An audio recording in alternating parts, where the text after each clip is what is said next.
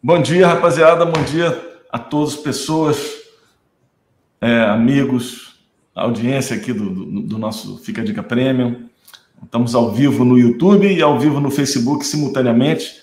E hoje a gente tem mais uma, um quadro do Falando de Música, que é. Estamos ao vivo no YouTube e ao vivo no Facebook. Só um minutinho que eu estou fazendo e uma coisa. Hoje aqui. a gente tem mais uma, um quadro. Desculpa. Ficou no eco aqui. E, então, começando novamente, bom dia. Estamos aqui no, ao vivo no YouTube, no Facebook. É, mais um quadro falando de música, né, do nosso Fica Dica Premium, onde eu, eu chamo para conversar ao vivo é, sempre alguém que é um destaque, é uma, uma, uma pessoa de referência no mundo da música, da cultura, de, que está sempre realizando, ou seja, alguém que trabalha com, com direitos autorais, ou trabalha com, com distribuição digital, ou trabalha com, ou é músico, ou, ou seja, a gente tem aqui o professor, o, o músico de carreira, o, o, empreendedor na música, então a gente tem aqui um leque de, de, de pessoas que a gente entrevista, e a gente entrevista sempre com perguntas de vocês. Então, é, Gustavo, você vai ter que desligar aí, Gustavo, senão a gente não vai conseguir com eco volume. Eu estou desligando. Desliga aí. É, você, o, o, você só pode, você só vai poder assistir aqui por no, pela gente mesmo, porque tem um delay de 20 segundos para chegar lá no, no, YouTube, então fica, fica tudo assim. É, fica com eco. É, então estou aqui hoje com, com um cara que é um cara importantíssimo. Vou, é, já tenho umas perguntas para fazer para ele que já me mandaram, mas se vocês tiverem pergunta para fazer, façam agora. É, o meu convidado de hoje é o Gustavo Vasconcelos. É, e o Gustavo, ele, bom, é um cara que realiza muito na música, é um cara que eu, que eu admiro muito, que tem feito um trabalho fundamental para a música brasileira. Ele, é, ele tem uma empresa chamada GRV, que, é, que são as iniciais do nome dele, é, e essa empresa basicamente trabalha com, com gerenciamento de carreira, trabalha com, com projetos, com, com captação de, de, de patrocínios para projetos e faz distribuição digital. É um cara que tem uma empresa que é muito, muito ativa na música e é um cara que está fazendo um trabalho maravilhoso. E ele também é o criador do PPM, que é o Prêmio Profissionais da Música, que é o mais importante prêmio de música da atualidade do Brasil. É, então, vou chamar o Gustavo para ele responder aí as, as perguntas de vocês. É, usem bastante aí o, o nosso chat para fazer para botar todas as dúvidas que você tenha sobre como captar um patrocínio, como é que funciona isso. Vamos, vamos explorar o Gustavo. Vamos, vamos tirar todas as informações dele para que todo mundo possa se beneficiar dessas oportunidades que existem. Vamos lá, vou convidar aqui o Gustavo a participar. Fala, Gustavo. Opa! Tudo bom? Muito bom dia, meu amigo. Bom dia. Saudade de você, grande campeão aí de várias edições aí do Prêmio Profissionais da Música que você gentilmente qualificou como mais importante, mas eu faço questão de dizer que isso é por sua conta, porque o importante mesmo é, é, é, a gente ter se conhecido, se unido e construído ou elevado os profissionais da música, como a gente tem feito a cada ano, graças à participação cada vez maior, qualitativa e quantitativamente da galera. Né? É, cara, o, o, Prêmio Profissionais da Música realmente é um, é um projeto maravilhoso que você fez e faz, né? Inclusive, está conseguindo fazer isso na pandemia, não sei nem como é que você está conseguindo fazer, mas está conseguindo, está aí. E teve até um recorde de, de, de, de, de, de votos, né? Foram mais de 80 mil votos, né? Foram 80.565 é, em 10 dias, né? Votação popular. É, 31, 31 mil, 31 mil e, nos, e uns quebrados de pessoas se cadastraram para votar, são pessoas que gostam, curtem, apreciam, tocam, né? Enfim, tem alguma relação com música. E surpreendentemente superou o nosso recorde do ano passado, que eram 53.109 votos. Então a gente subiu aí quase que dobramos, né, bicho? É, é realmente uma coisa muito impressionante, mas que eu faço questão de compartilhar com a grandiosidade é, e a riqueza que todos vocês é, é, trazem para essas edições a cada ano, né?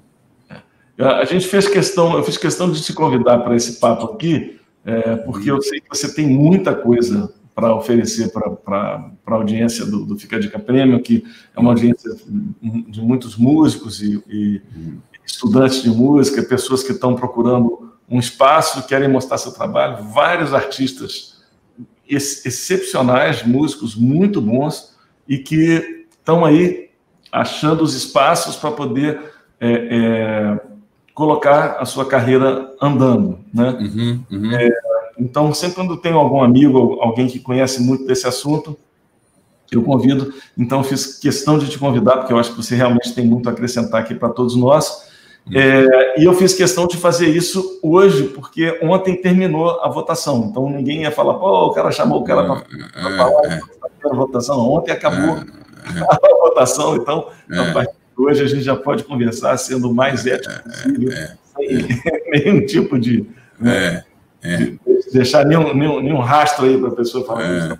Eu, eu estou concorrendo ao, ao prêmio. É. é. Vez, é. é. Na disputa. É. É. aliás, aliás, Nelson, hum. já que você fez essa abertura aí, eu queria dizer que, assim, considerando o seu histórico na música de Brasília, né, da onde, aonde eu estou atualmente, né, eu que fui seu seu seguidor, digamos assim, já que estávamos no mesmo ambiente, né? Logicamente guardadas as devidas proporções, afinal de contas que o seu nível musical é um pouquinho, ou se não quase uma, uma, uma, galáxia à frente da minha, mas enfim, o fato é que para mim é uma honra bater um papo com você e principalmente bater um papo com uma honra, bater um papo com um sujeito que dá essa essa moral toda para o prêmio, que participa anualmente e que está aí frente a frente. Eu, inclusive, é, ontem à noite, né, falei, ó, Menescal, onde é que eu vou estar amanhã? E o Menescal respondeu aqui, depois eu vou, ter, vou até te mandar. Ele assim, esse é o cara. Eu falei assim, pois é, tô ferrado, mas vamos lá, né? Então vamos lá, sem mais delongas, vou começar aqui com as perguntas da rapaziada. Hum. Vamos lá. Você vai ver que tem pergunta de tudo quanto é tipo, tá, Gustavo? Bom, vamos nessa.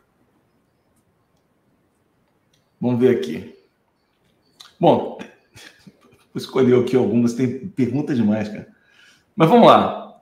O José Cardoso pergunta uma coisa aqui que eu achei interessante. Ele fala assim: o que eu posso oferecer ao meu patrocinador se o alcance do meu público é muito pequeno ainda?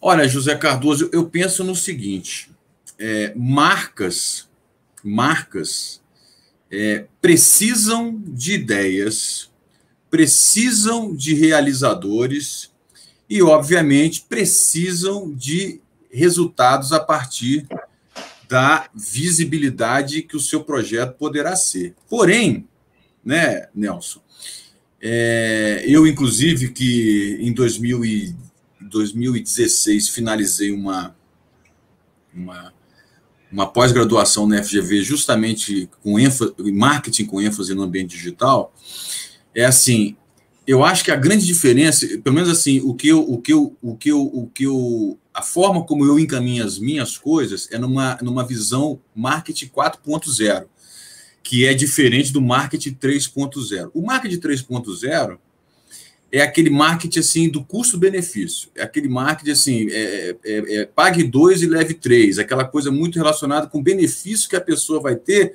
por conta de desconto, por conta de alguma promoção, alguma coisa.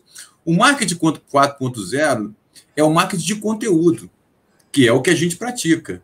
Ou seja, é, a gente, eu considero que nós somos projetos pequenos, apesar da sua grandiosidade, mas eu acho que nós somos ainda projetos pequenos aos olhos de grandes patrocinadores. Mas aos olhos de médio e pequenos patrocinadores, nós somos extremamente interessantes e relevantes. Eu, por, por exemplo, acho que isso que nós estamos aqui fazendo agora é um marketing de conteúdo. De uma certa forma, eu estou aqui a GRV e especificamente a questão do prêmio, é, me aproveitando da sua audiência, que tem um valor, e de uma certa forma, muito guardadas as devidas proporções, o Fica a Dica Prêmio está recebendo uma pessoa que também pode agregar com conteúdo para a sua audiência. Então, eu diria para você, é, José Cardoso, que o mais importante é você estruturar uma boa ideia, muito bem planejada, com começo, meio e fim, e você se tiver com eh, se tiver voltado para o ambiente musical, comece por aqueles que estão mais próximos de você e que de uma certa forma vão se beneficiar, vão fazer esse, esse intercâmbio de, de interesses. E essas somas é que, na minha opinião, essas somas horizontalizadas, né, Nelson, é que vão chamar a atenção de patrocinadores maiores no futuro breve. Né? Eu acredito, inclusive, que a coisa do prêmio hoje é meio que assim. O que, que faz com que marcas se interessem pelo prêmio? Pela soma de todas as marcas através dos profissionais que vieram para cá. Então, assim, a gente sabe que hoje a gente pode falar com marcas maiores, porque a gente tem muitos dados e muitos números coletados ao longo desses seis anos. Mas nós começamos com dois apoios apenas. Né? A gente tinha o apoio da Associação Brasileira de Música Independente e nós tínhamos, que é um apoio institucional, não era nem um apoio financeiro, e a gente é, tinha o apoio da, da UBC, da União Brasileira de Compositores. E só.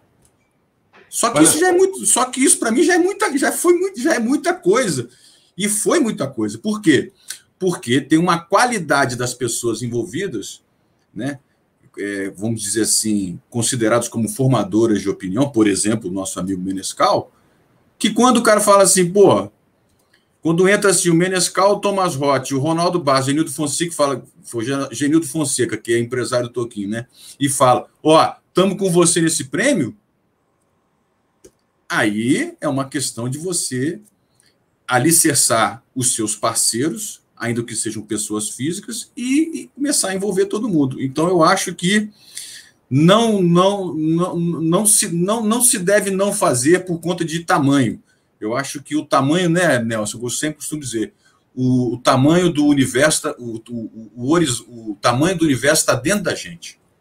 Né? Cara, achei, achei a sua forma de responder essa pergunta genial para mim aqui. Acredito que o, que que o Zé Cardoso também, ele está tirando boas, boas experiências disso. Porque quando a gente pensa em patrocínio, o que vem na cabeça é, ah, o cara vai conseguir o patrocínio da, da Petrobras, ou vai conseguir o patrocínio uhum. da da, sei lá, da, uma empresa. Banco, Banco do Brasil, Banco né?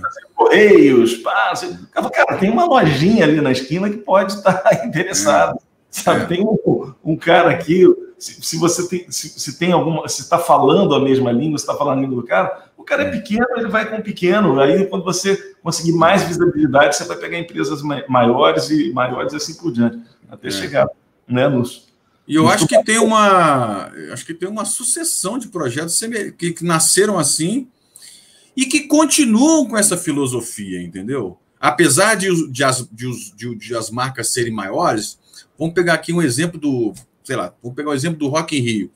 O Rock in Rio é um sucesso na sua construção de uma base de marcas, que à época poderiam não ser as mais poderosas, mas hoje em dia são todas, né? Se você for, for ver, são as principais e poderosas, né?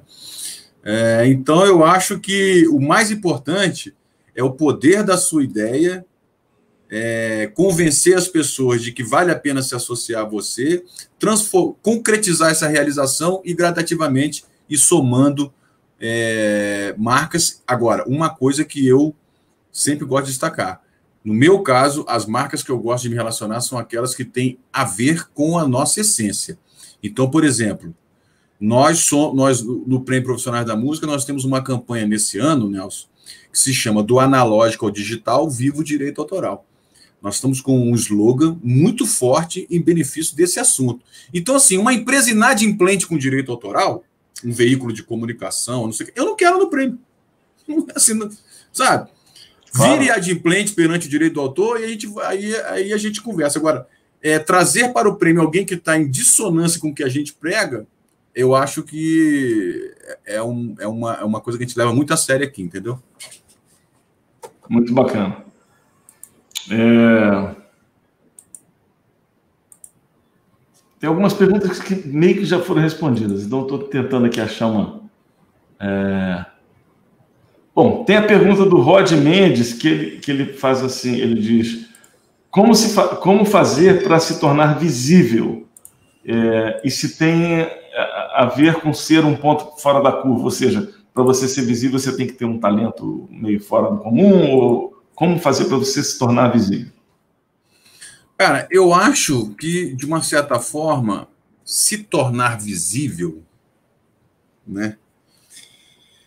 Aí eu vou falar aqui é, de uma forma assim, talvez um pouco complexa, Nelson, mas eu vou tentar transformar simples, que é uma equação da nossa empresa que, de uma certa forma, dá, nasce de uma reflexão minha a partir de muita observação e muito estudo, que é assim acessibilidade mais mobilidade é igual a sustentabilidade. E quando você tem sustentabilidade, você está mais próximo da rentabilidade, da lucratividade, da felicidade e da tranquilidade. Ou seja, fez o caminho completo, é o funil. então assim, quando a gente fala em visibilidade, a gente primeiro precisa ter acesso, né, Nelson? A gente precisa estudar, a gente precisa ter, a gente precisa é é, é, é, é, pesquisar, a gente precisa conhecer, a gente precisa se formar, a gente precisa se informar. Então, assim, hoje a, a gente sabe, né, Nelson, que no mundo da música a gente tem muito, a gente tinha, né? A gente está numa evolução, eu acho. Mas a gente tinha, principalmente nós, da nossa geração, a gente tinha muito pouco acesso a muita a, a, as principais informações. A, gente, a, a gente é de uma geração onde quatro gravadoras multinacionais definiam o que, que seria consumido na música brasileira durante aqueles períodos. Quer dizer, é uma coisa assim, pô, haja desinformação. Como assim quatro empresas multinacionais decidem o que, que vai? Né? Agora, por quê? Entre outras coisas, por ausência de, de informação. Mas tudo bem não vamos fazer críticas a, a nada, vamos adiante. Aí, quando você, você tem acesso, você sente vontade de quê? De intercambiar, de se movimentar, de ver o que, que o cara do Rio, o cara de São Paulo, o cara de Nova York, o cara de Londres, do Japão. Quando você junta informação com intercâmbio, você, você, você, você cria uma base. Uma base que pode te sustentabilizar é, enquanto produto, enquanto carreira, enquanto negócio, enquanto projeto. Aí cada um vai para o seu lado. E se isso vira, e se, se, se isso se consolida e é reconhecido, ou seja, se isso fica visivelmente claro e reconhecível, você vai estar muito próximo de quê? De avançar para você viver do seu negócio, para você desmembrar o seu negócio, né? Veja o seu caso, né, Nelson? Você começou como um guitarrista, agora você já é, é guitarrista, ou, ou, começou com. Quer dizer, você começou como aluno de música, né? Virou ah. instrumentista, virou professor, virou. já está no ambiente digital, já tem o seu canal. Olha só, é, é arranjador, é produtor, né? Agora. Abriu o leque. Se você for fazer uma análise fria do seu leque, você vai ver que você começou por quê? Porque você teve acesso, né? que é uma coisa privilegiada para poucos nesse país. Você se movimentou, né? Você saiu inclusive de Brasília e foi para o Rio. Né? Isso já é primeiro para buscar essa, essa, informação. Não é? Foi estudar nos Estados Unidos. Foi estudar, né? Então. Aí, tal. onde é. tinha um mercado mais acontecendo. É. Tive que aí sair chegou... da de conforto várias vezes. É. Aí chegou uma hora que você virou o Nelson Farias. Puf! Fincou. Fincou ali a, a, a, base. Pô, eu sou o Nelson Faria. Bom, agora é o seguinte, então agora eu vou, eu vou vou, vou, vou, me, vou me enriquecer de, algum, de alguma forma, seja em dinheiro ou em, em outras coisas. E aí você começou a virar esse monte de coisa porque o seu talento, mais a sua competência, é, fez você andar. Então, eu acho que se tornar visível, eu acho que é a partir dessa equação matemática. Cara, eu, eu, vou até anotar isso que você falou. Fala aí, como é que é o negócio? Começa com o quê mesmo? Com a acessibilidade. acessibilidade acesso, depois. Mais mobilidade. Mobilidade. É igual. Pô, genial isso aí. É igual a sustentabilidade. Quando isso está pronto, você, o seu caminho possivelmente vai ser rentabilidade, lucratividade, tranquilidade e felicidade. Depende do que é prioridade para você. Muito bom isso aí, cara. Ótimo. Que bom, Muito... que bom que você gostou. É. São coisas que ajudam a gente a nortear um caminho a seguir. Né? Cada é. um pode pegar isso aqui e fazer disso aqui um caminho completamente diferente. Né? É. Mas tendo isso aqui como um, como um, como um norte a seguir, olha, isso aqui olha, tem que ter acesso, tem que ter mobilidade, hum. e vai gerar sustentabilidade. E essa sustentabilidade vai começar a te dar renda, e aí, a partir disso, você pode ter lucratividade, tranquilidade, felicidade, etc. Agora, a é, pessoa é, pode, ser, pode ser aquela história do cara, conhece a história do cara que estava pescando ali na, na beira do rio?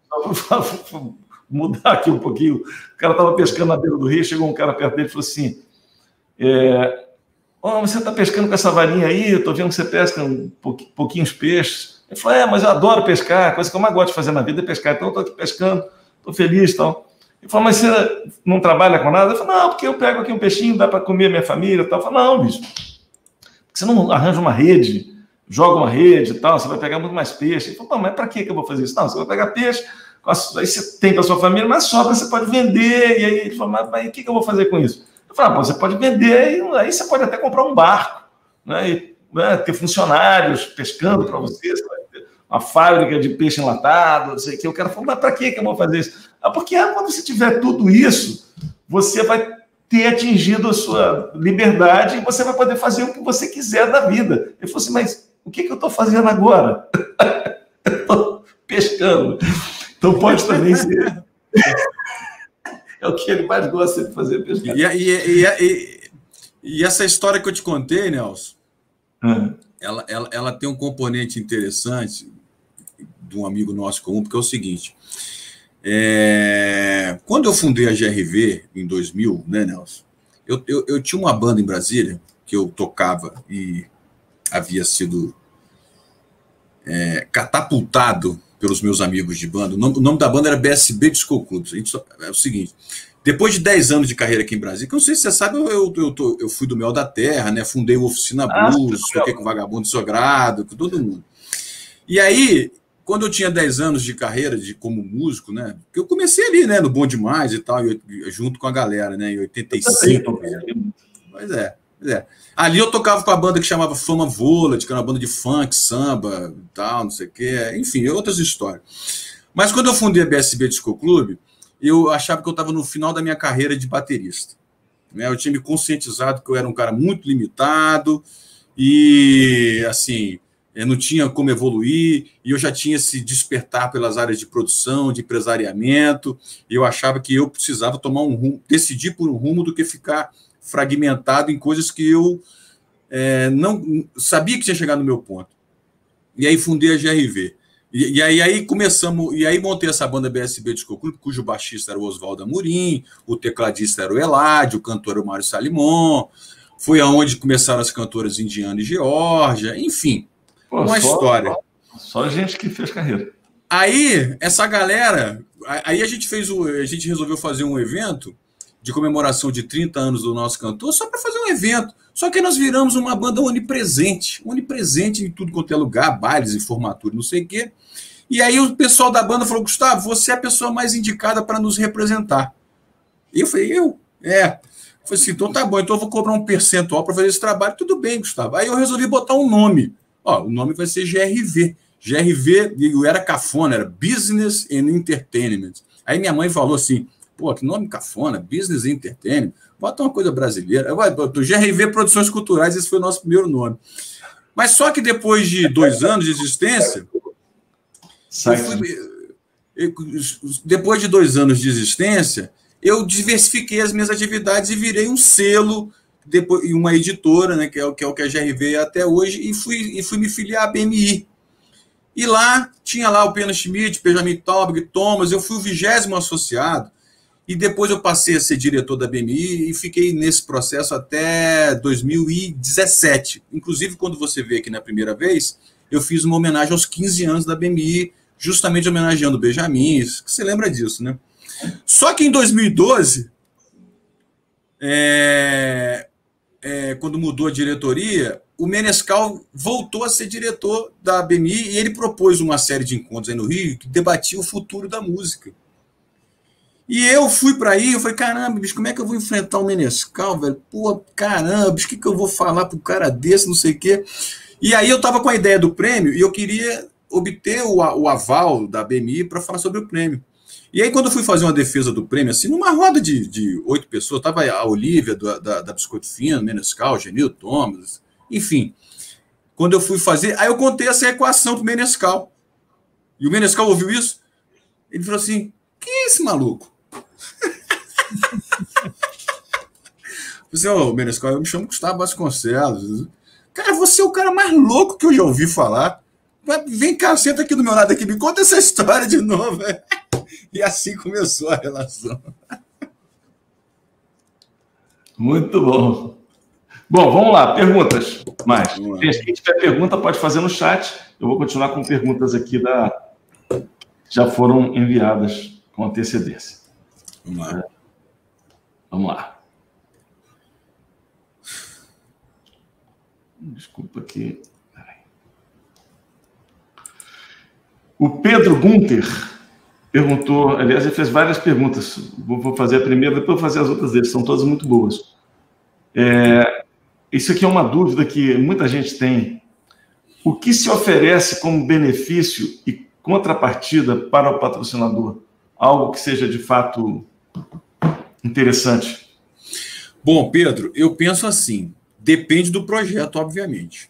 Mas nos dias atuais, os patrocinadores, eu acho, sabe, Nelson, que eles estão é, de olho em projetos que devolvam para eles uma visibilidade relacionada a questões de sustentabilidade, sociais, educativas, né? Ou seja, de uma certa forma, eu costumo vender a riqueza dos valores que estão dentro do meu projeto porque a grande maioria das pessoas que eu vou atrás são pessoas que eu percebo observando que estão atrás de aplicar os seus recursos em quem vai lhe dar não só uma visibilidade por colocar a marca, mas vai te dar, vai, vai, te, vai, vai, vai incorporar a riqueza do seu assunto, entendeu?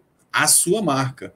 Então, assim, quando a gente tem aqui o apoio da Harbor Music, que, como você sabe, é uma das maiores importadoras de instrumentos do país, ela vem aqui porque nós estamos num evento de profissionais da música, é uma coisa meio óbvia, uma ação de uma, de uma uhum. importadora de instrumentos musicais dentro de um evento de música. Né?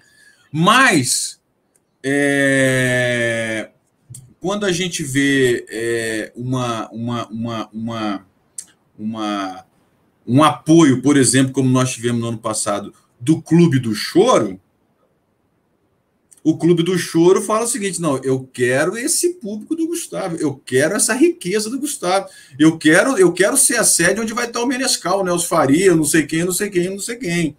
E aí você tem que trabalhar essas, essas relações guardadas as suas, os, seus, os, seus, os seus devidos pesos, né? Tem gente que aparece muito mais porque entra com muito mais, e tem gente que aparece teoricamente menos porque oferece menos. Mas esse menos, para mim, é muita coisa. Então, assim, quando a gente se prepara para fazer o prêmio, como a gente está fazendo hoje, né? ano passado, nós tivemos 12 lugares que receberam atividades do prêmio. Para esse ano, se não tivesse havido a pandemia, já seriam 20. Nós já estamos conectados com todos os SESCs de Brasília para fazer diversas ações. Então, assim, se o Nelson quiser vir fazer um show aqui, ele vai ter lá é, uma, uma, uma relação estabelecida entre o prêmio e o SESC, e o Nelson vai lá e produz o show dele, ganha o dinheiro dele, com a estrutura do SESC, com a comunicação do prêmio e tal. Se o Nelson quiser fazer o workshop dele, tem um outro SESC lá, onde ele vai poder fazer o workshop dele. Então, assim, o nosso modelo é sempre triangular, é sempre envolvendo a marca, a organização e o conteúdo. Esse, esse, esse é que é o nosso, nosso, nossa, nossa linha de raciocínio, que inclusive, né, Nelson, é baseada, na minha opinião, numa, numa observação do que é o nosso negócio. O nosso negócio, predominantemente, né, Nelson, é baseado entre o contratante, o contratado, que é você, e o nosso público. São essas três pessoas que botam a gente para frente ou para trás, né? Exatamente. É um triângulo mesmo. É. O, o, o, o, Isso que você falou, deixa, deixa eu entender uma coisa aqui. Os, os projetos que você faz, por exemplo, é, os patrocínios que você consegue aí. Agora, uma pergunta minha, meio que uhum. puxando sobre essa pergunta do Pedro aqui. É, os projetos que você consegue são projetos que são é, com verba de, de, de como você disse, isenção fiscal, basicamente? Não, é, quando eu fazia a Feira da Música Independente em Brasília, cuja sigla era FMI na década passada, é, eu trabalhei com a lei de incentivo, sim, com a lei Rouanet, e obtive patrocínios por duas edições junto à Petrobras e outros. Entendeu? É, por quê? Porque naquela ocasião, é, Brasília, que historicamente tem o seu fundo de apoio à cultura, o fundo de apoio à cultura ele era uma verba muito, muito limitada e muito para poucos. Mas ainda assim a gente conseguia participar também do fundo de apoio à cultura, ao mesmo tempo que com, com a Lei Rouanet. Porém, de um tempo para cá, não me recordo exatamente o ano, teve um, uma vitaminada no fundo de apoio à cultura, entendeu? no que se refere a, a, aos recursos, né? Eu não sei se você sabe, mas tem uma lei orgânica de cultura que determina que 0,3% do PIB, é, do, do, PIB não, do, agora não, do PIB, não, acho que agora, agora estou indo se é do PIB ou se é do, é do PIB brasiliense, né? Ele tem que ser direcionado para o Fundo de Apoio à Cultura.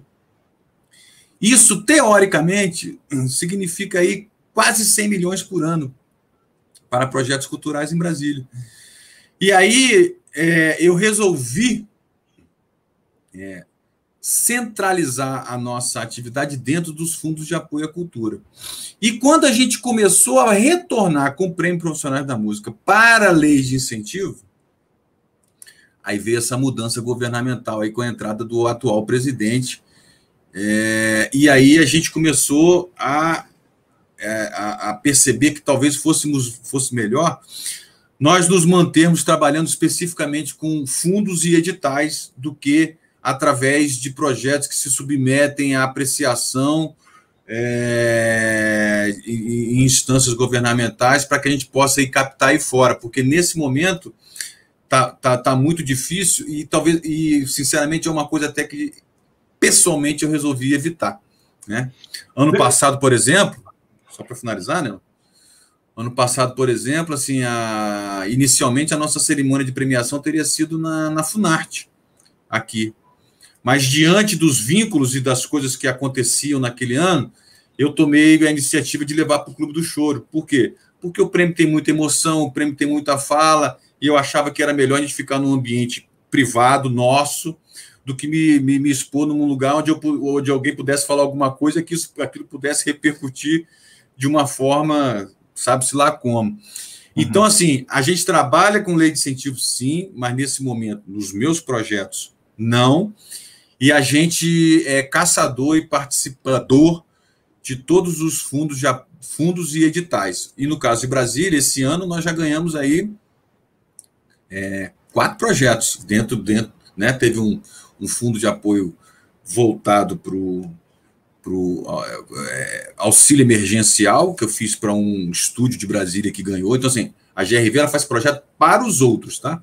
Nós acabamos de aprovar dois projetos, um de CD e um de um livro de música, aqui pro, em Brasília, e também aprovamos uma série de workshops chamado é, da nota musical like digital, esse sim um projeto nosso. E o prêmio, de uma certa forma, ele também está ancorado é, no Fundo de Apoio à Cultura que ele.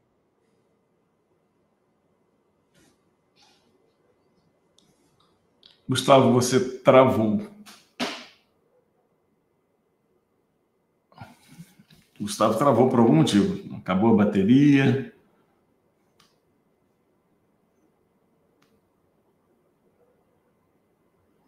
Dando um recado para ele aqui. É, bom, estou conversando com, com, com o Gustavo Vasconcelos. Ele travou aqui, o, não sei se caiu a, a, a conexão dele lá. É, e não, você. Deixa eu ver aqui. Não foi aqui, Gustavo. Você caiu. É... Entra novamente. Na verdade, a questão dos patrocínios muitas vezes é, é polêmica, é, porque aconteceram muitos, muitos, é, vamos dizer assim, abusos, né? A gente soube de casos de, de, de, pessoas dentro do ministério que faziam casamento de filho com, com, com lei de incentivo à cultura. A, a, a cultura é muito importante que ela seja incentivada, principalmente os menores, as pessoas que têm é, menos é, condições de, de, se fazer é, é de fazer seus projetos tal. Ô, Gustavo, caiu. Estou te botando caiu. de volta. É, tudo certo. É, é, eu, tô, eu, tô, eu perguntei isso aí sobre a. É, porque normalmente eu não sei como é que funciona o FAC, tá? Mas normalmente quando uma empresa ela, ela, ela coloca uma verba num fundo desse, alguma coisa, normalmente é verba de, de, de é, é uma, como se fala? Isenção é uma, fiscal. Isenção fiscal. E aí, quando ela faz essa isenção fiscal, normalmente, quer dizer, então, quem está pagando por isso, na verdade, não é a empresa. Quem está pagando por isso é o governo que está deixando de receber. Né?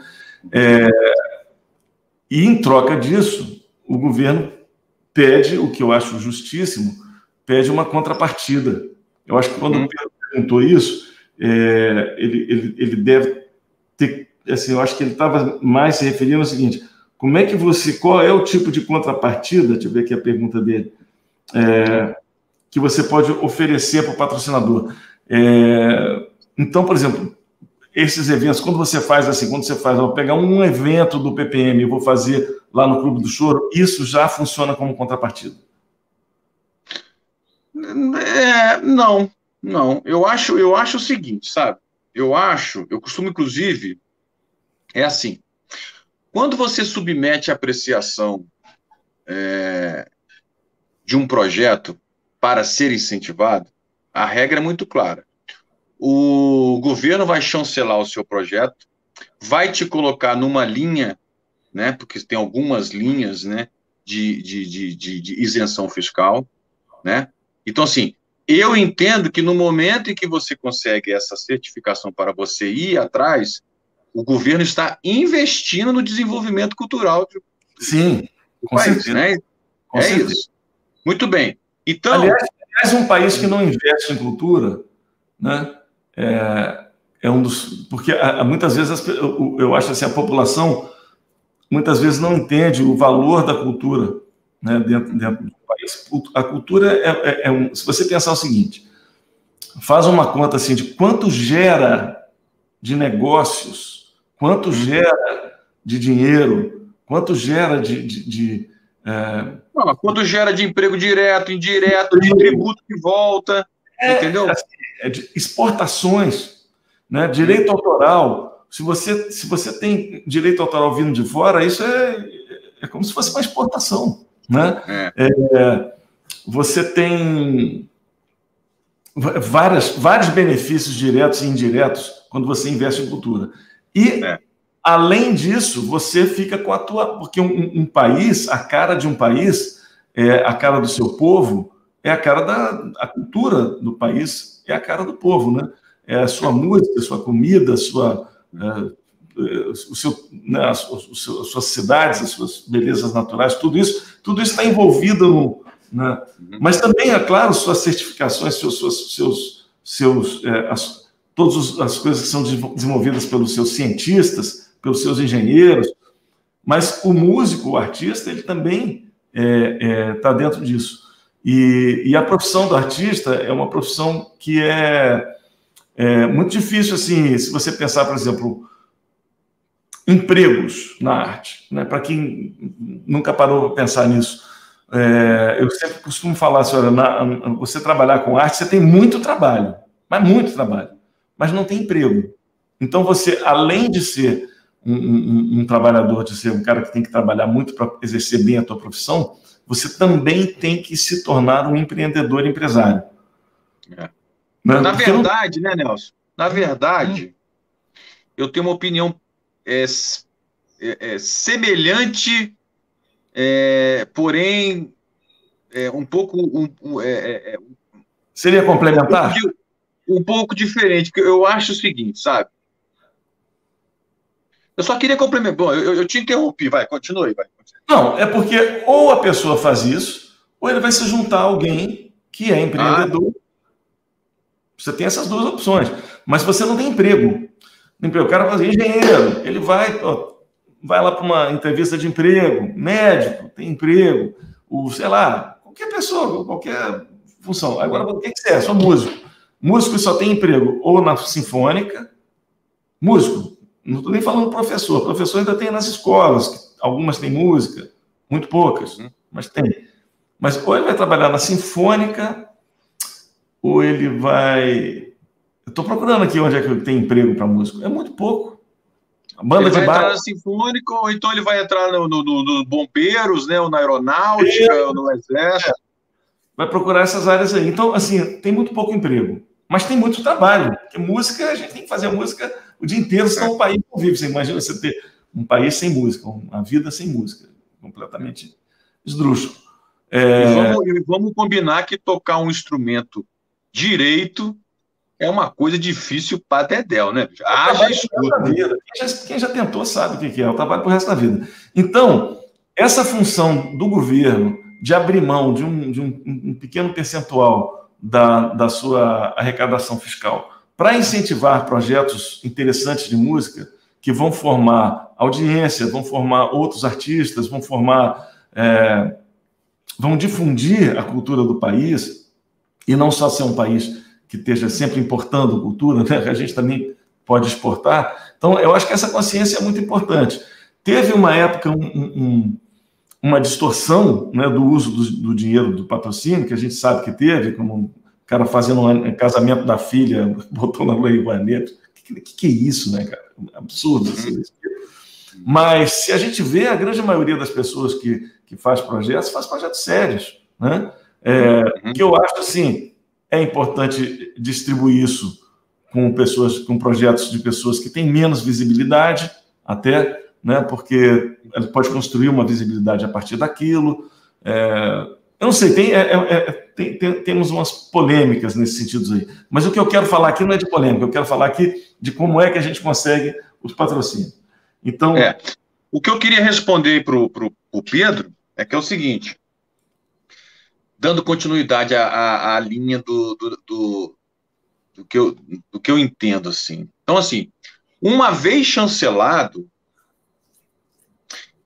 é, fica é, comprometido por mim, enquanto pro, proponente, que vou cumprir o meu projeto e vou correr atrás dos recursos aprovados para executá-lo. A contrapartida para o governo é a colocação da marca dele, como alguém que é, é, respalda essa operação.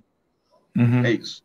Agora, então eu posso captar um milhão de reais. Bom, então eu vou agora no Itaú Cultural é, tentar fechar uma cota de patrocínio. Lá no Itaú é aonde eu vou negociar a minha cota de um milhão e as contrapartidas. Então, para aquele, aquela empresa que vai trazer recursos, é com ela que eu vou levar, é para ela que eu vou oferecer contrapartidas que podem ser de diversos, diversos níveis. Pode ser um, um valor mais barato para quem é cliente do Itaú, pode ser uma ação do Itaú dentro do evento para possíveis clientes. Enfim, aí, aí, aí, aí varia de, de projeto para projeto e de produtor para produtor. Mas okay. perante o governo, uma vez certificado, é colocar as marcas do governo para deixar claro que aquele projeto está certificado, está identificado está aprovado para fazer aquilo e, posteriormente, é, se responsabilizar pela prestação de conta para que a gente possa reiniciar o processo junto a outro projeto, a outro patrocinador e assim sucessivamente, entendeu? Sim. Então, é... assim, quando a gente coloca no Clube do Choro, já que você perguntou, é... eu posso virar para o meu patrocinador Itaú Cultural, né, quem sabe um dia, e dizer para ele o seguinte: olha, nós vamos fazer a cerimônia de encerramento dentro do Clube do Choro. Aí o, o, o patrocinador pode falar assim: pô, Gustavo, então, como contrapartida, eu queria fazer uma ação para todos os alunos da escola do Clube do Choro. Pronto, já virou uma contrapartida, entendeu? Então, assim, quando você, né, quando você traz, quando você faz essa, essa, esse match entre quem, quem quer aparecer com quem tem o que mostrar, você que está no meio do caminho, você melhora a sua negociação, né? Agora, por exemplo, se eu for fazer hoje um evento, é, é, sei lá, num outro ambiente assim que gere algum tipo de, de, de senões para o patrocinador, sei lá, vou fazer o, sei lá, vou fazer agora na, na rua. Pô, Gustavo, mas na, na, na rua a gente não quer, porque é, a gente não, não, não, não, quer, não quer estar tá envolvido com possibilidade de que algo aconteça na rua. Aí né, é uma coisa de você ter uma certa experiência para você é, é, é, compreender os dois lados da coisa e tirar o melhor proveito do seu projeto. Eu acho que é isso. Bom, ótimo. É... O mesmo Pedro pergunta o seguinte: quando você dividir em cotas para diversos patrocinadores e quando oferecer para um patrocinador único? Bom, na minha opinião, Pedro, isso depende do projeto. Eu acho que uma coisa de divisão de cotas independe do valor. Mas, às vezes, dependendo do valor e do projeto, pode ser que patrocinadores queiram a integralidade do patrocínio. Não, não é uma coisa muito comum. Né? Quando você olha para o cinema, quando você olha para o teatro, quando você olha para a música, você vê muito, várias marcas participando de acordo com o volume. Por exemplo, quando você vê o Rock in Rio, o Rock in Rio, pelo seu exorbit, exorb, pela sua gigante produção e gigante valor, ela precisa de vários patrocinadores, né? Talvez se o Rock in Rio fosse muito menor, ele pudesse ser uma ação de uma só. Só que, na verdade, o que acontece no Rock in Rio, eu não conheço totalmente, mas eu acho que é assim, existem muitos querendo entrar, né? E aí acaba que é, acontecendo, talvez, possivelmente, um processo inverso de poder fazer uma seleção que pode ser por critérios assim de afinidade, etc, etc. Não sei. Mas no nosso caso aqui, a gente tem o nosso modelo dividido em cotas porque nós estamos num evento de premiação de um segmento que é muito carente de apoiadores e patrocinadores. Então, assim, a forma da gente viabilizar até o presente momento é tentar mixar, é, né, através de, de, de, de, fragmentação de cotas, a participação de até hoje uma grande, uma grande quantidade de, de marcas médias e pequenas. Né? E, por enquanto, estamos conseguindo. Obviamente que nós queremos fazer um evento maior, melhor, com mais, com mais retorno para aquelas pessoas que participam e, consequentemente, que vierem a patrocinar. Mas eu, Gustavo, acho que é, quanto mais é, a gente conseguir agregar, é melhor, não só para nós, como outros. Você tem uma ideia, Nelson? Hum. Quando eu fazia a Feira da Música Independente, eu comecei com o apoio do Itaú Cultural, da Secretaria de Cultura do Distrito Federal e do e do e, e da BMI, no caso da BMI, apoio institucional. Eram três marcas. Aí, incrementamos, na primeira edição ainda, o Bureau de la Musique Française, que era capitaneado pelo meu querido amigo Bruno Bolé, que hoje é o representante do MIDEI na América Latina. Muito bem. Eram essas quatro marcas. Cara, quando nós fizemos a Feira da Música Independente, no segundo ano, a gente já conseguiu incluir o Sebrae, o Sesc, o Itam, é, a Embratur. E quando eu fui ver, na terceira edição, e, e, e conseguimos o patrocínio é, Petrobras Cultural. Saiba você que a Feira da Música Independente, em 2006, foi o primeiro patrocínio para eventos relacionados ao universo independente, junto do Abril Pro Rock, a ser patrocinado pela Petrobras diretamente. Nós fomos rigorosamente os primeiros dentro dessa, dessa, desse, desse lema dos independentes a ser diretamente patrocinado pela Petrobras. Então, quando chegou em 2007, a Feira da Música Independente tinha 22 marcas apoiadoras. E essas 22 marcas que nos apoiaram, elas foram apoiar outros eventos. E eu indo em outros eventos, eu trazia marcas de outros eventos para dentro da Feira da Música Independente. Então, assim, eu, aí, para finalizar minha resposta ao Pedro, eu acho que você vai gostar, Nelson. Eu, como baterista, penso o seguinte, né, Nelson? Sou o primeiro a ser dispensado quando faltar dinheiro, né? Então, então, assim, então,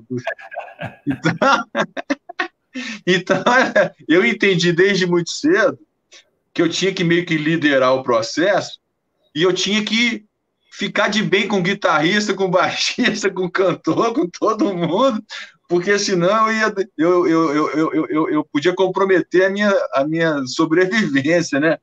Então, eu acho que eu trago esse legado do, de ser de músico de banda, né, de, de, de palco, para os nossos negócios. Assim, vamos tentar unir ao máximo, ficar de bem com todo mundo, porque estando todo mundo é, trabalhando e, atuando, a gente vai seguir trabalhando e atuando e, se Deus quiser, crescendo. Né? É, tem um comentário aqui que eu queria ler que é, é, o do Paulo Oliveira, ele fala, sou músico há 42 anos, ninguém nunca me, me, me, patrocinou, e ele também dispensa qualquer tipo de patrocínio. É, é, um comentário só, mas eu queria comentar sobre o comentário. É, é, na verdade, muitas vezes, se você não tem um projeto grande para fazer, porque às vezes você, você é um músico, você está tocando, tá, tá ótimo. Você vai tocar aqui, vai tocar ali, vai fazer seus shows, vai fazer suas coisas, dar suas aulas, se você der aula, vai tocar com, com artistas, tal. É o que eu fiz a minha vida inteira também. Uhum. Aí você realmente não precisa de patrocínio. Mas quando você vai fazer um projeto grande, muito grande, ou você busca um investidor, ou você toma dinheiro emprestado, né?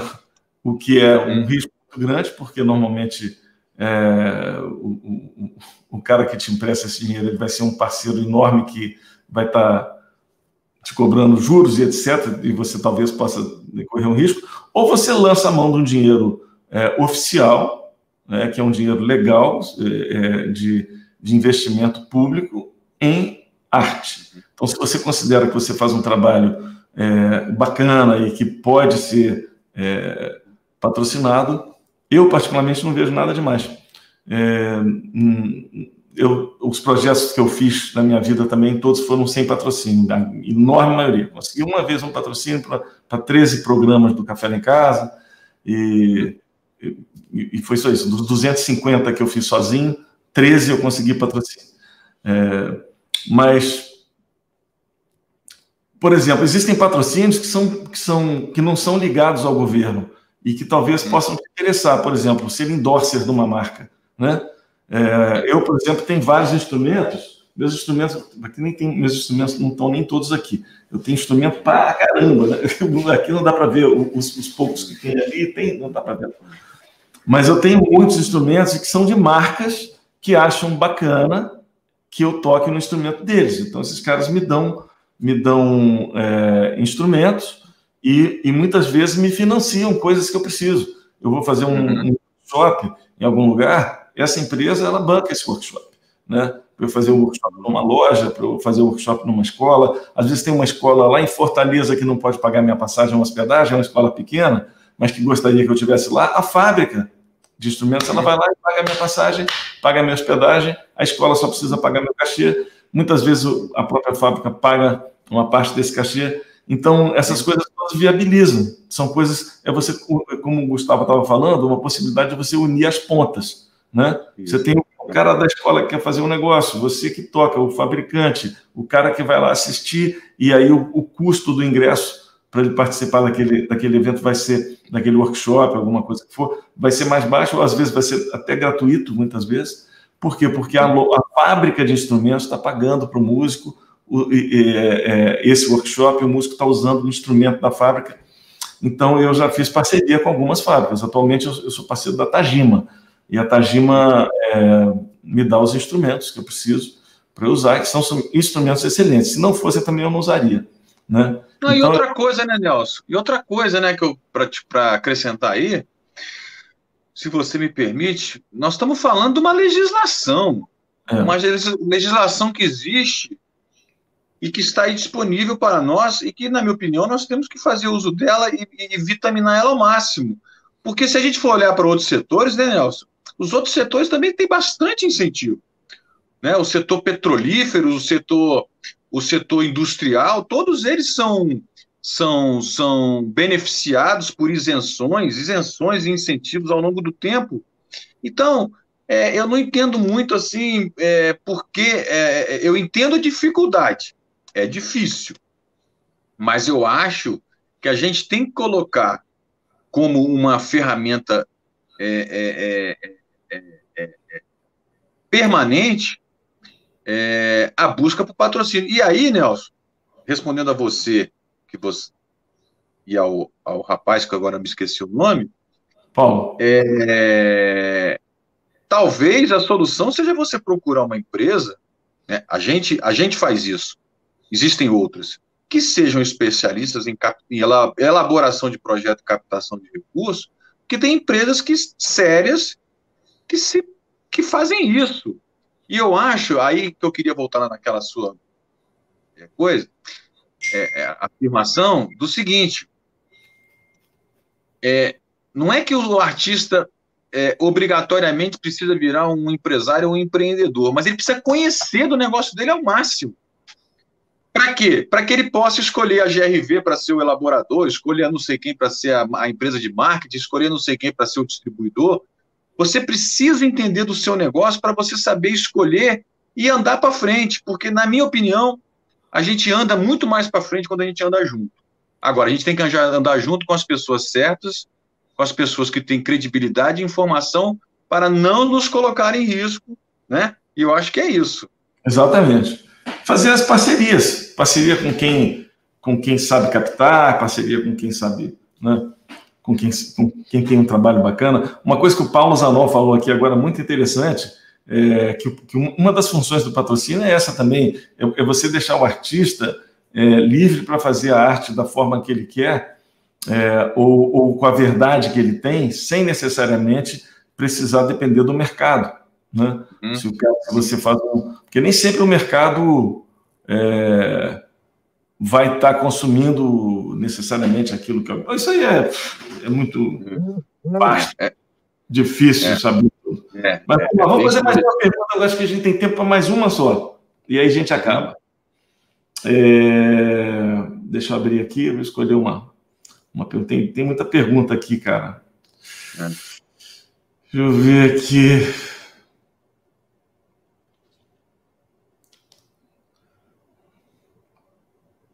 Tem aqui, vou fazer a pergunta do Alex Poliver. O Alex, o Alex perguntou o seguinte: quais são as características que um projeto cultural precisa ter para se enquadrar nas atuais exigências legais? Tem alguma Bom, característica específica? Cara, é porque é o seguinte, eu não sei se eu responderia ele assim precisamente, é porque nós temos linhas, né? Nós temos linhas onde você pode enquadrar o seu projeto. Essas linhas determinam, viu, Nelson, é, percentuais que podem ser é, é, é, é incentivados, né?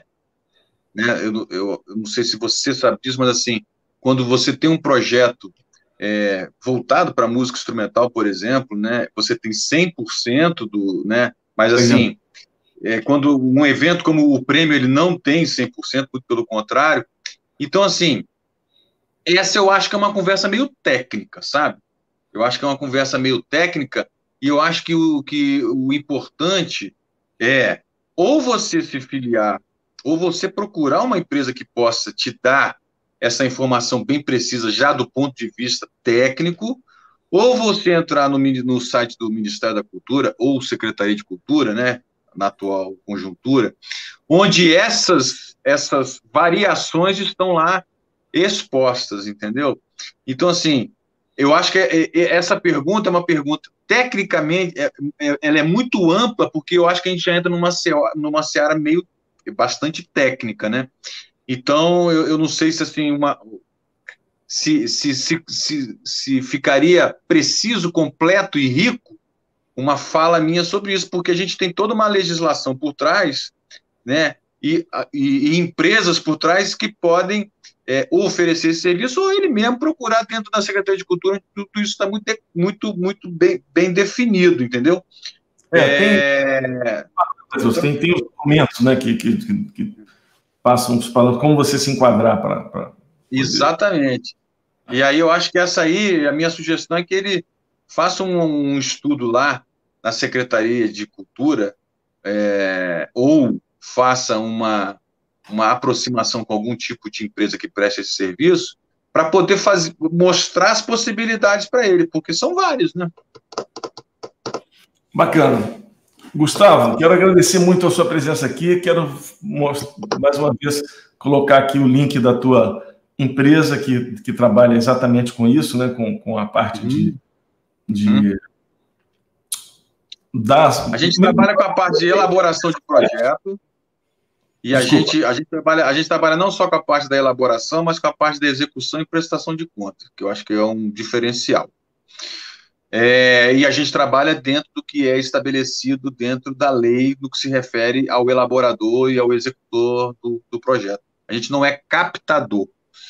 A gente é, trabalha com a parte de, de, de, de legalização, edição, sincronização e distribuição digital também desde 2003. A gente trabalha muito com a parte de gestão de projetos, conforme eu falei, e também de, de, de, de, de, de, de, de, de ao lado de clientes que usufruem é, dos nossos conteúdos para fazer suas ações de marketing com música, né? Então, assim, até antes da pandemia, a gente estava diretamente relacionado aqui em Brasília com o Bar Brahma, com o Clube Cota Mil, com o Shopping Pier 21, né? A gente, a, gente, a gente faz ações a partir dos nossos conteúdos musicais para esses clientes. E a gente tem também essa parte de comunicação que envolve aí assessoria de imprensa, marketing digital e social media.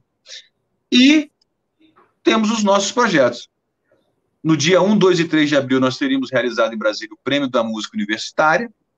Opa, que não foi possível. Já ter aqui o PPM. E o PPM, que seria 1, 2 e 3 de novembro, e que está passando aí pelo seu que a gente atrasou o processo, né, para jogar o evento para 2021, se Deus quiser, com a presença de todo mundo vacinado, é, no, no, nos, nos fins de abril, que era o nosso mês original, justamente para fazer aquela intersecção com o aniversário de Brasília.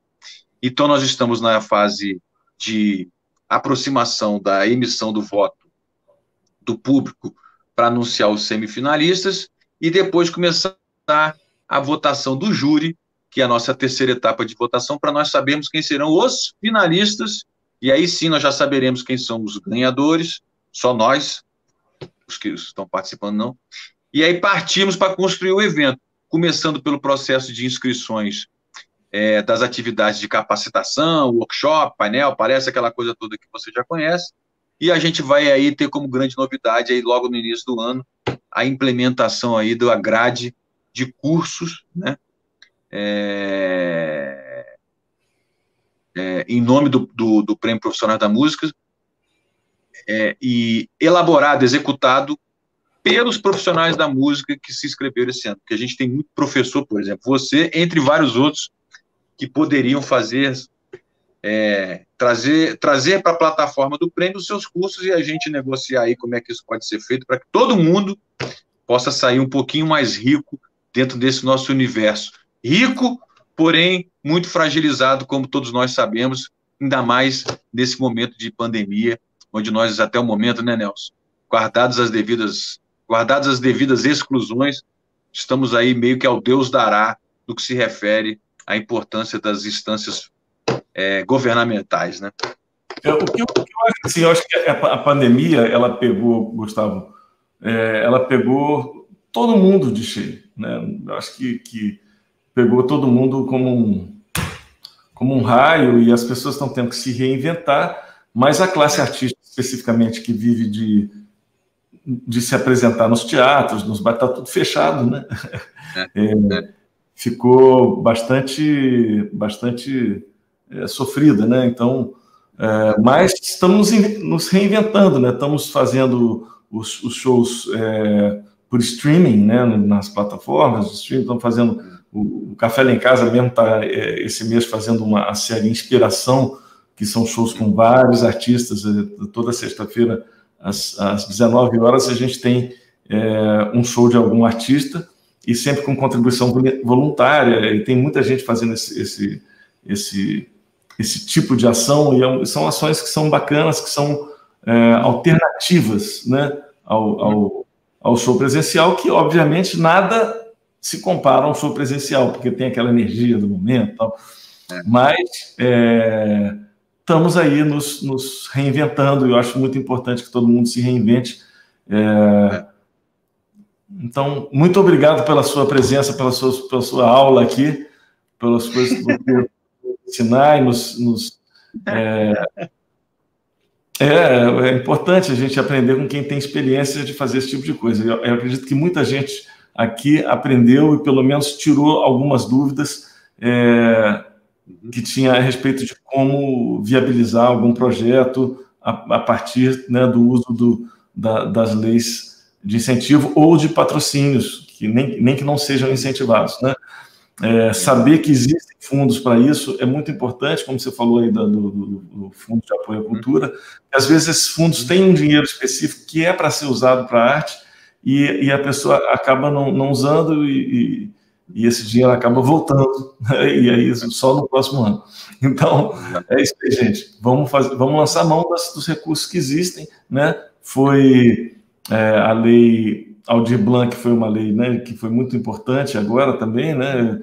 Colocou uma, uma bacana para projetos, então é, eu aconselho a todo mundo estar tá sempre ligado e, e procurando saber o que, que acontece. Né, tem aí os, os, o Itaú, a Natura, tem vários, vários, várias, várias empresas que estão super conectadas procurando uhum. artistas para fazerem é, trabalhos que elas possam é, financiar, então, uhum. ou, ou, ou patrocinar. Então é isso aí. Obrigado, Gustavo. Uma honra conversar contigo. Obrigado mesmo. Parabéns pelo prêmio é, Profissionais da Música. É um prêmio genial. Eu espero que eu ganhe alguns esse ano. Não sei se eu vou ganhar, mas eu estou concorrendo. Então, é, já acabou o voto popular, então posso falar aqui, sem problema nenhum, né, sem que, questões éticas, nenhum problema ético, que agora os resultados já, já existem e a gente só, é só disponíveis. Né? Então, espero que que eu possa estar presencialmente o ano que vem lá, é, se não receber nenhum prêmio, pelo menos prestigiando meus colegas que vão estar recebendo, que vai ser muito bacana. Com certeza eu vou estar lá participando, nem que seja só para aplaudir. Você sabe que você é bem-vindo, ainda mais aqui pelo seu laço com Brasília. A gente vai liberar aí o resultado dos semifinalistas, é, dia 1 de dezembro, às 13 horas da, às, a 1 hora da tarde. Depois a gente vai entrar na etapa do julgamento dos jurados para a gente depois dizer quem são os finalistas. Então, assim, ainda temos algumas categorias em fase de, de corte e algumas só em fase de classificação pela soma das pontuações. E Nelson, cara, eu, você sabe que eu sou seu fã, é, primeiramente por você ter se inscrito no prêmio, porque a riqueza do prêmio são as pessoas, são os profissionais. O Prêmio Profissionais da Música é um evento horizontal, onde nós, os profissionais, somos os construtores de cada edição. somos os fortalecedores dessa missão e somos a razão da nossa existência. Então, eu, eu, eu, eu, eu, te agradeço por acreditar e confiar e participar e divulgar. É, Para mim é uma surpresa estar podendo usufruir aqui da sua audiência, que de uma certa forma é, muito contribui também para o meu aprendizado. Deixar aqui o site da grv.arte.br, inclusive tem uma área no site voltada para a parte de elaboração de projetos, inclusive com os que nós já realizamos e tal. É, deixar o meu e-mail, grv.grv.arte.br, torcer pela vacina por um futuro melhor para todos dessa classe, que certamente é uma das classes mais legais do Brasil, porque é responsável pela criação, produção e circulação de uma das, de uma das matérias-primas mais bacanas que existem nesse planeta, que é a música brasileira. Muito obrigado, viu, querido? Bacana, obrigado, Gustavo. Até, vou Gente, obrigado pela audiência de vocês, pela presença aqui. É, vamos estar voltando, fazendo mais falando de música. Fiquem ligados. Vou estar sempre avisando. Grande abraço. Valeu, Gustavo. Valeu. Obrigado a todos.